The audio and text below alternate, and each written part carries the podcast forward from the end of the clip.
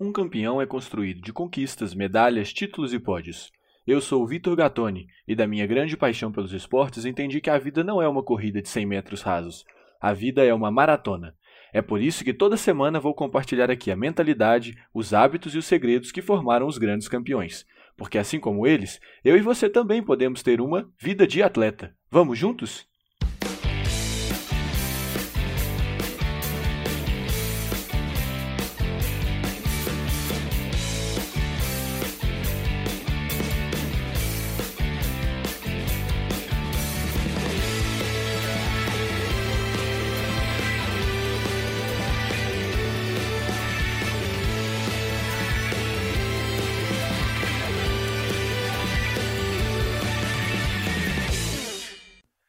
Sejam bem-vindos ao terceiro episódio do podcast Vida de Atleta. Hoje, sem dúvida, será o episódio mais especial do podcast até aqui e talvez até para sempre. Isso porque o campeão de hoje possivelmente influenciou diretamente pessoas próximas a você que me escuta.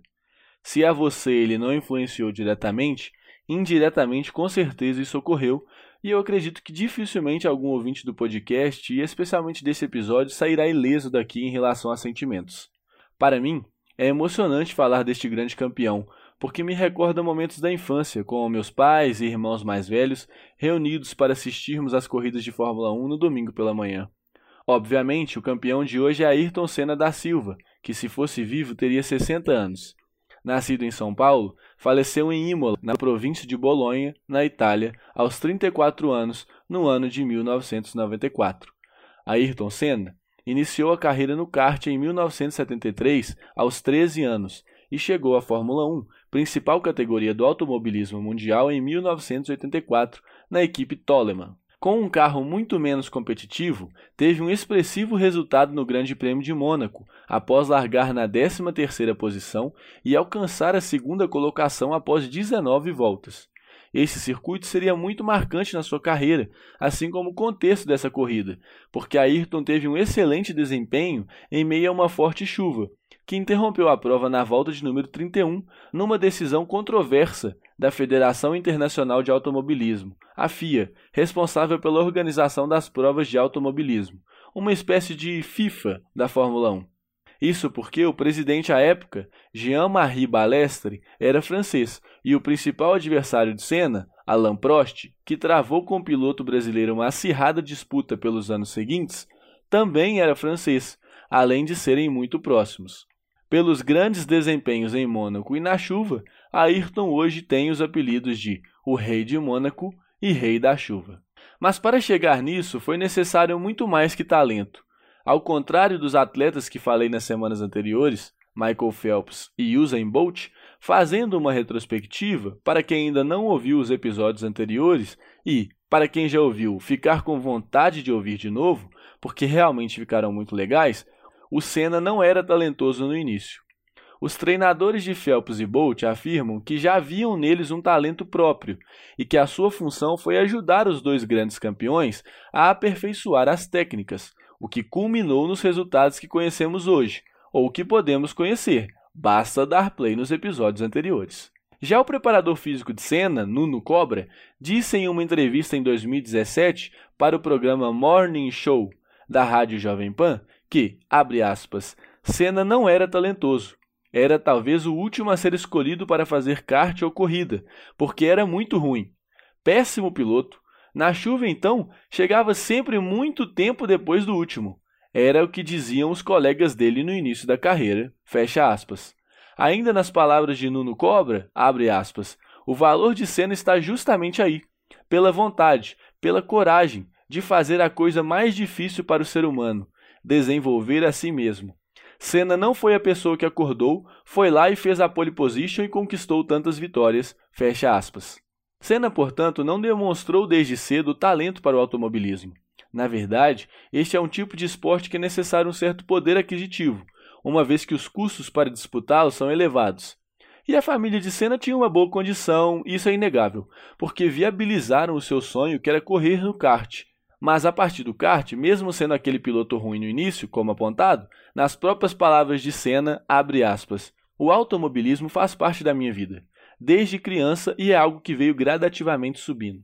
é a associação da vontade, da determinação, a dedicação, perseverança, totalmente focado para uma atividade. Estive nos lugares certos, nas horas certas também. Fecha aspas. A partir disso, Ayrton se tornou tricampeão de Fórmula 1 nos anos de 1988, 1990 e 1991, todos os títulos pela equipe McLaren, vestindo o tradicional macacão vermelho e o capacete predominantemente amarelo e com partes verdes. Capacete este que viria a se tornar um grande símbolo nacional, um grande orgulho de todos os brasileiros. O episódio 3 do Vida de Atleta é, portanto, dedicado a um tricampeão mundial, um brasileiro, uma unanimidade, um ídolo de diversas gerações.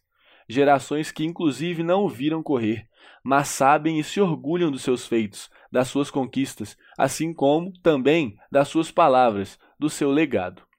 Falar de Senna é falar de um atleta com resultados incríveis. 161 corridas na Fórmula 1, 41 vitórias, 80 pódios, conquistados ao terminar entre os três primeiros da corrida. Ou seja, em mais da metade dos pódios, Senna esteve no lugar mais alto. 65 pole positions, que é largar, iniciar a corrida na primeira posição e 19 voltas mais rápidas. Mas também é falar de uma figura de diversas frases, que por si só poderiam pautar todo este episódio. Além disso, como bem descreveu o jornalista independente Rica Perrone no texto Heróis Não Adoecem, no seu blog, abre aspas, Ayrton Senna morreu no meio de uma corrida, quando o protagonista, líder ao vivo para todo o planeta. É óbvio que ninguém gostaria de ver aquilo acontecer, mas também é claro quanto tudo isso o deixou ainda maior. Senna foi um dos maiores pilotos de todos os tempos, e desde que morreu pilotando, se tornou o maior de todos e dificilmente perderá este posto. Não porque alguém um dia não possa guiar como ele, mas porque guiar naquele nível e ter um final tão cinematográfico e marcante é quase como um raio cair 18 vezes no mesmo lugar. Senna foi especial até para morrer. Fecha aspas. A morte de Senna eleva ainda mais a sua memória, porque existe um ar de mártire, entre aspas. Morreu se dedicando, morreu fazendo o que amava. Todo o drama que envolve este fatídico episódio, as imagens, os depoimentos, além, claro, dos grandes resultados de cena, o colocaram, como disse o Rica, como o maior piloto da história.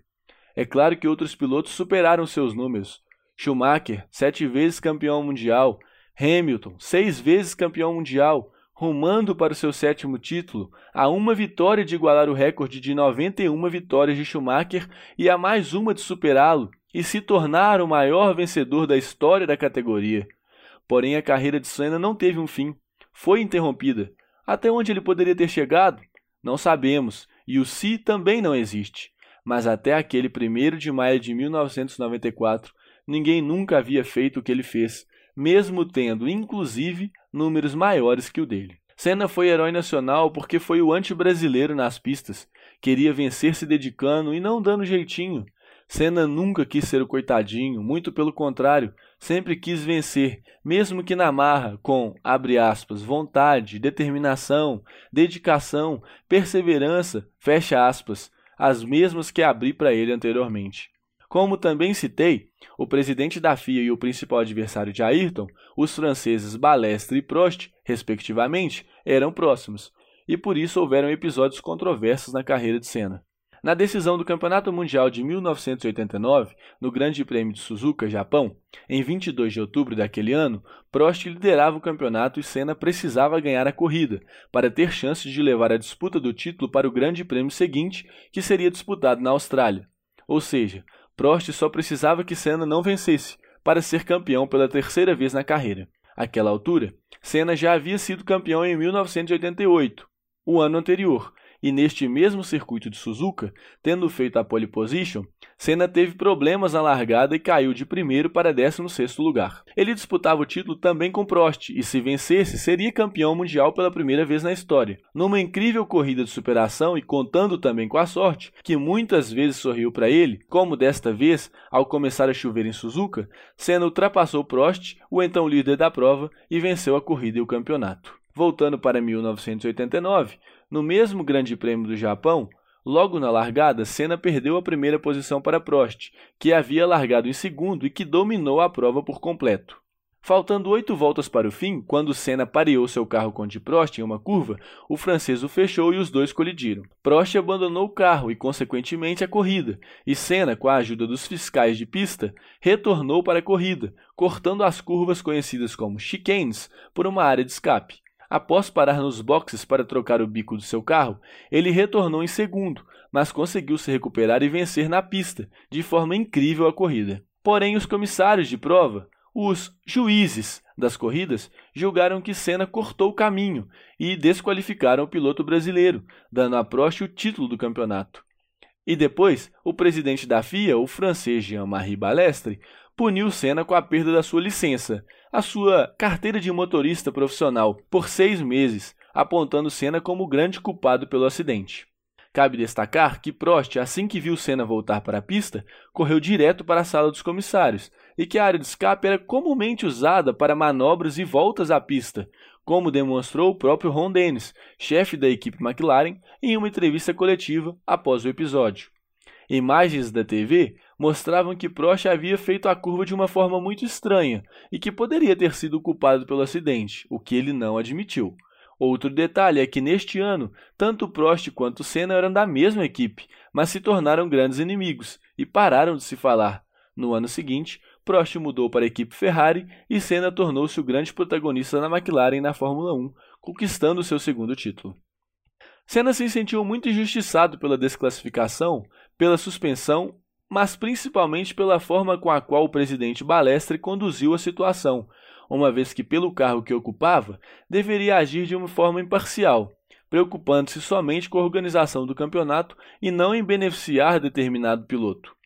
Pensando até em desistir e encerrar a carreira, recebeu uma ligação de Ron Dennis, o chefe da McLaren, que o persuadiu a continuar dizendo a ele, aspas, se você é realmente fiel a seus valores, se você acredita mesmo que seus valores são corretos, então desistir quando confrontado pelas forças sombrias que lhe desafiam na vida simplesmente não é uma opção. Fecha aspas.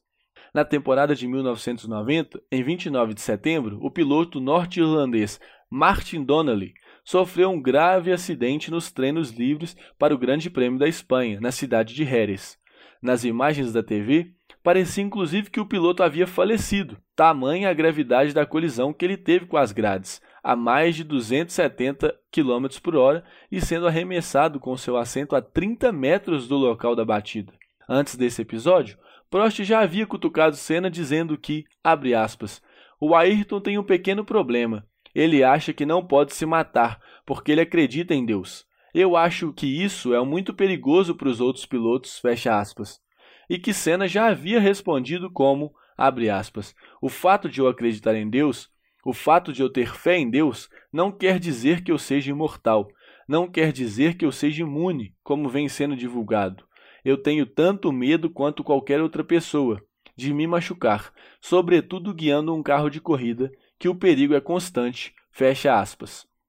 Ao ver as imagens do acidente de Donnelly, Senna disse, aspas, Eu estava no pit stop praticamente parado. Ouvi as pessoas dizendo que havia acontecido um acidente com o Donnelly foi ruim, muito ruim, um desastre e eu decidi ir até lá para ver com os meus próprios olhos. Milhões de coisas passaram pela minha cabeça e no fim percebi que eu não deveria desistir da minha paixão, mesmo tendo visto o que eu vi. Eu tinha que me acalmar e seguir em frente, ir até o carro de corrida e fazer de novo, sempre fazendo melhor do que antes, porque esse era o caminho para cobrir esse impacto dentro de mim. Simplesmente não estou pronto para desistir. Por mais que eu tenha medo de continuar, não estou pronto para desistir do meu foco, meu alvo, meu objetivo, minha paixão, meu sonho, minha vida. Essa é a minha vida. Por mais que eu escute que ele está fora de perigo, que sua vida não corre risco, o que é muito considerando o acidente, sei que, como aconteceu com ele, pode acontecer com qualquer um de nós.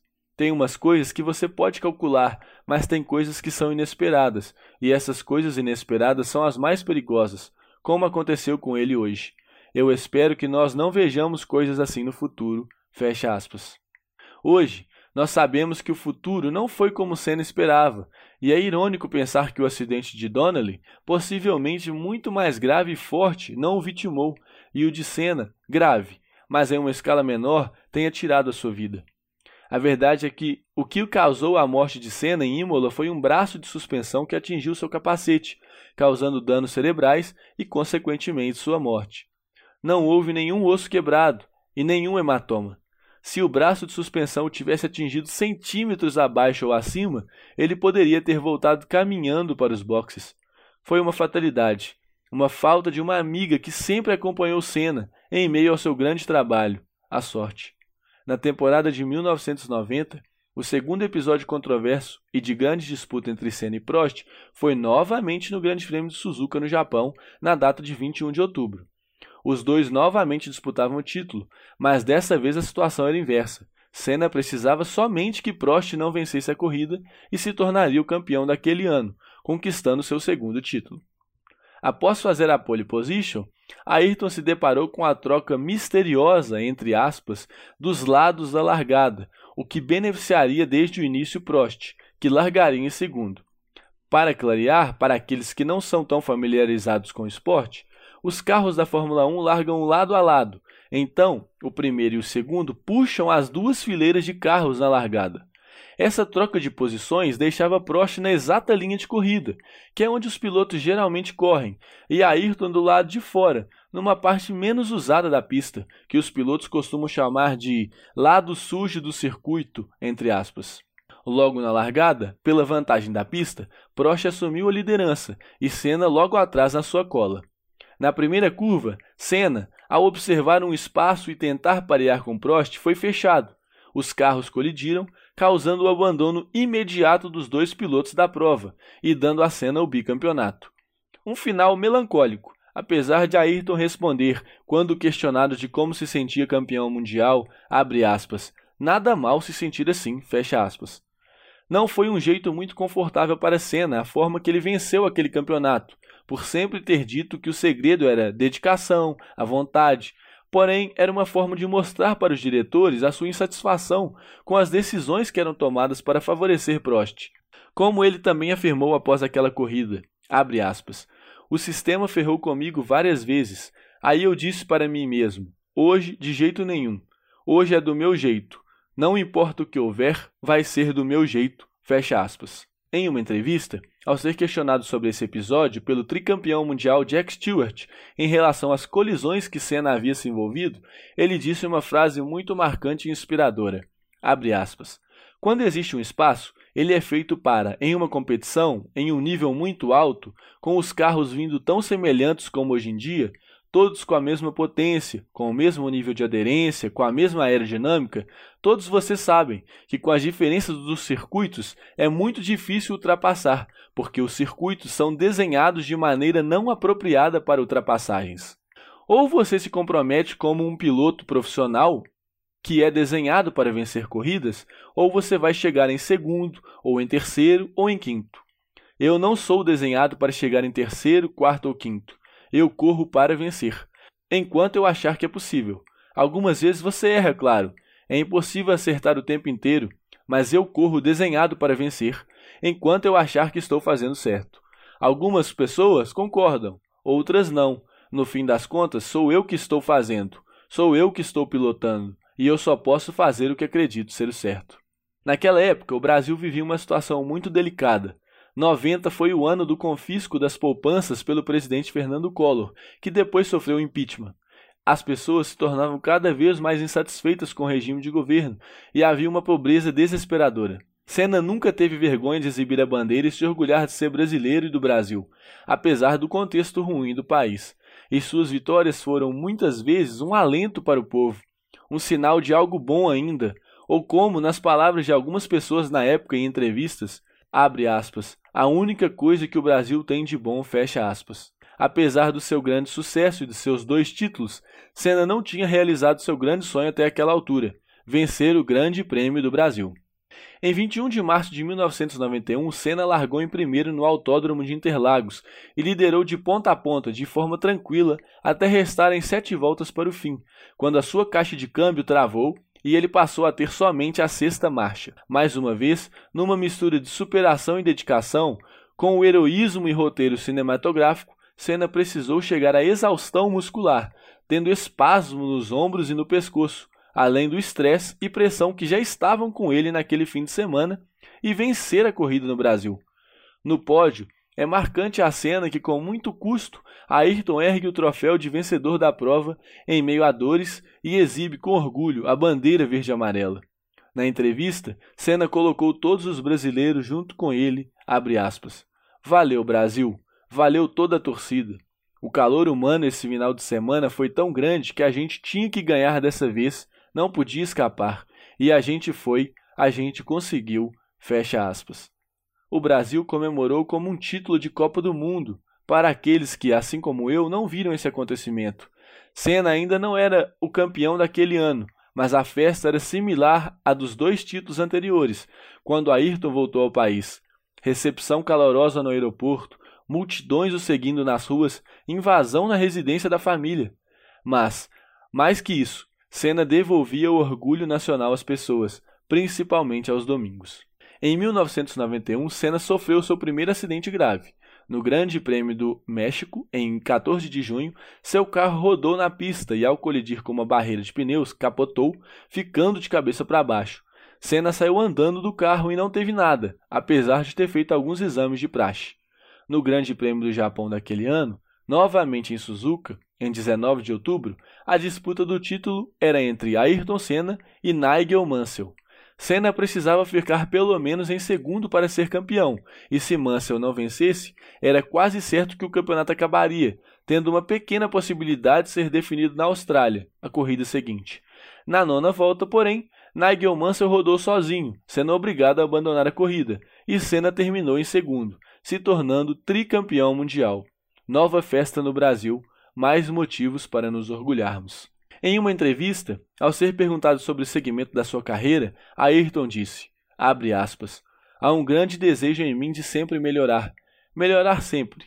É o que me faz feliz. E sempre que sinto que estou aprendendo menos, que a curva de aprendizado está nivelando, ou seja o que for, então não fico muito contente. E isso se aplica não só profissionalmente como piloto, mas como pessoa. Claro, tenho muito mais a aprender como pessoa do que como piloto, porque minha carreira não pode durar muito mais. Espero que a minha vida siga por muito tempo. Talvez eu ainda esteja na metade do caminho agora, então ainda tenho muito chão, muita coisa para aprender, muita coisa a fazer nesta vida. A felicidade virá quando eu me sentir completo em todos os aspectos, e eu não sinto que estou neste ponto da minha vida hoje. Mas eu ainda tenho muito tempo para chegar lá. Fecha aspas. O ano de 92 marcou a ascensão da equipe Williams e a utilização por parte dela de recursos tecnológicos para balanceamento do carro, o que causou distorção no nível de competitividade e não permitiu com que Senna conseguisse brigar pelo quarto título com a sua McLaren. O principal piloto da Williams era Nigel Mansell, que se tornou campeão mundial naquele ano. 92 também marcou a primeira vitória do hoje ainda recordista de vitórias, Michael Schumacher, na categoria. Em 93, Prost assinou com Williams e teve como única exigência no seu contrato que Senna não fosse seu companheiro de equipe. Apesar de ter tentado um acordo com a equipe, Senna se manteve na McLaren porque não achava que era interessante ficar sem correr, ou seja, ter um ano sabático como Prost havia tido no ano anterior, em 1992, mesmo sabendo que as chances de ser campeão mundial pela McLaren eram pequenas. Ainda assim, segundo o comentarista Reginaldo Leme, grande entendedor de automobilismo e especialmente da Fórmula 1, em 93, abre aspas, Senna estava pilotando como um gênio, e essa foi a sua melhor temporada, tendo feito suas melhores corridas, fecha aspas. Senna venceu o Grande Prêmio do Brasil em mais quatro provas, porém o título ficou pela quarta vez na carreira com Alan Prost, que se aposentou ao final da temporada. Na última corrida daquele ano, na Austrália, vencida por Senna, com Prost em segundo, foi o último pódio dos dois pilotos. 93 ainda marcou a estreia de Rubens Barrichello na Fórmula 1, correndo pela equipe Jordan. Em 94, Senna migrou para a equipe Williams. Porém, a FIA baniu os componentes eletrônicos que auxiliavam os pilotos para impedir o domínio das equipes mais ricas, como era o caso da Williams na época, e a falta de competitividade do campeonato.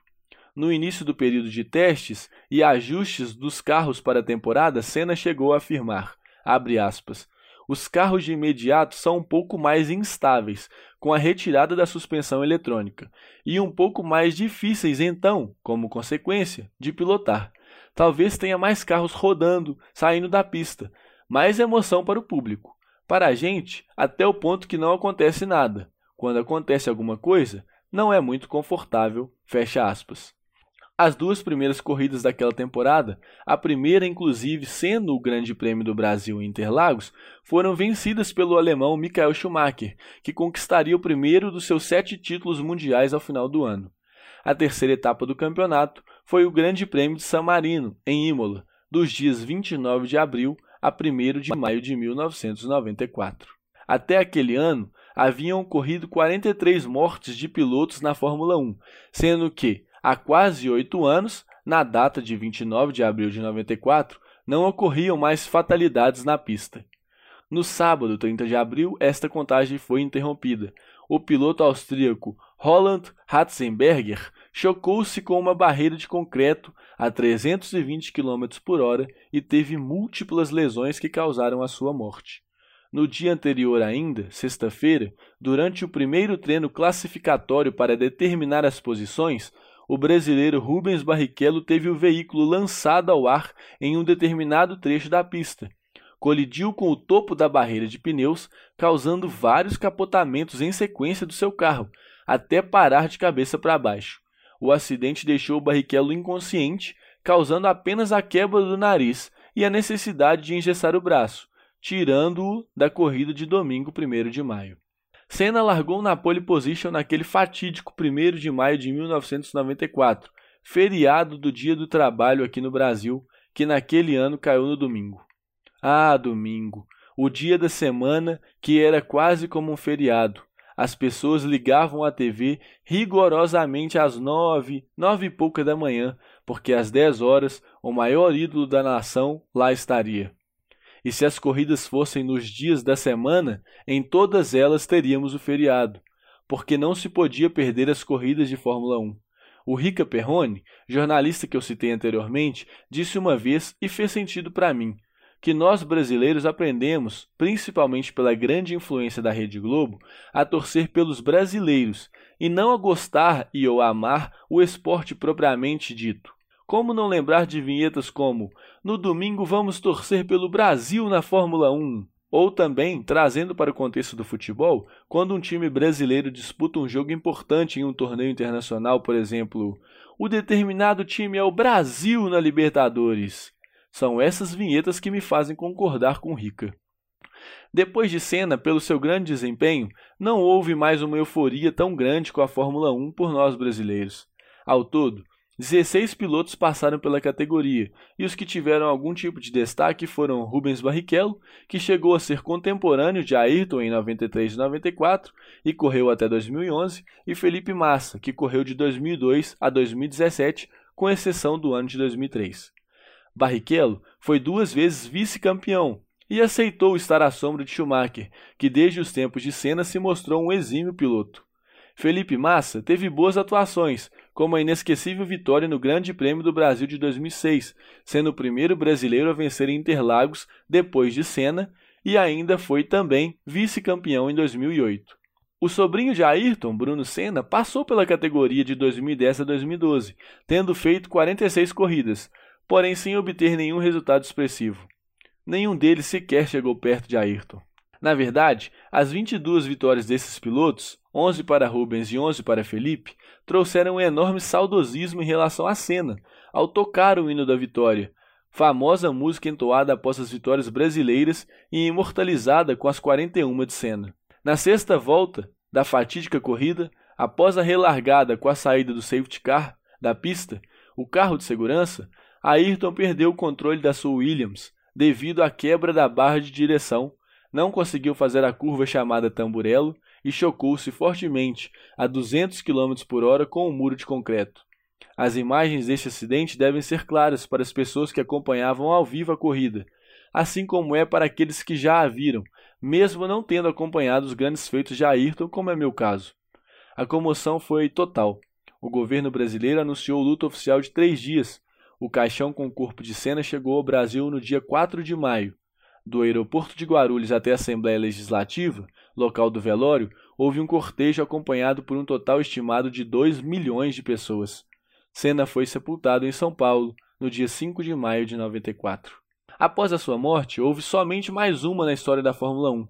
O piloto francês Jules Bianchi, amigo e orientador do piloto Charles Leclerc, que atualmente corre pela equipe Ferrari na Fórmula 1. Falando na Fórmula 1 atual, hoje não há nenhum piloto brasileiro na categoria, e além disso, parecido com a Williams de 92, o carro da Mercedes é muito superior, o que tem causado uma disparidade muito grande para os pilotos da equipe, o inglês Lewis Hamilton e o finlandês Valtteri Bottas. Somente os maiores fãs do esporte em si têm acompanhado. Depois de Senna, nenhum domingo jamais foi o mesmo e nenhum outro cativou tanto o Brasil.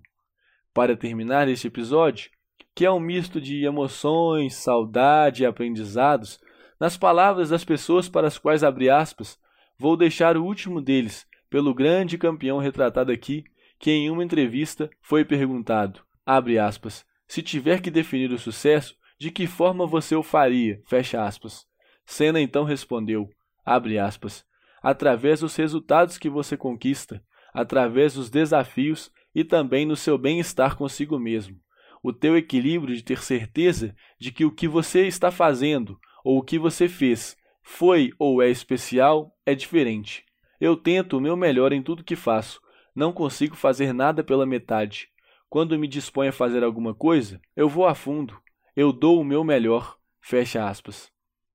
Como recomendações, cito dois filmes e quatro artigos. Determinado com Ayrton Senna, um pequeno filme de 24 minutos do canal Buy and Hold Brasil no YouTube. O filme, esse maior, com quase duas horas de duração e disponível no Netflix chamado Senna, o brasileiro, o herói, o campeão e quatro artigos do jornalista Rica Perrone, que tem como Senna o seu maior ídolo. Ayrton Senna da Silva, de 13 de novembro de 2010, Heróis Não Adoecem, de 4 de junho de 2014, O Herói de uma Nação, de 21 de março de 2020, e Aos Jovens Brasileiros, do dia 1 de maio de 2020, 26 anos após a morte de Ayrton. Eu gostaria muito de finalizar esse episódio com o tema da vitória. Porém, devido a questões de direitos autorais, eu temo que ao colocar o tema da vitória, esse episódio possa ser retirado do ar, e não é o que eu desejo, principalmente por ter a certeza de que terá sido um dos melhores aqui do podcast.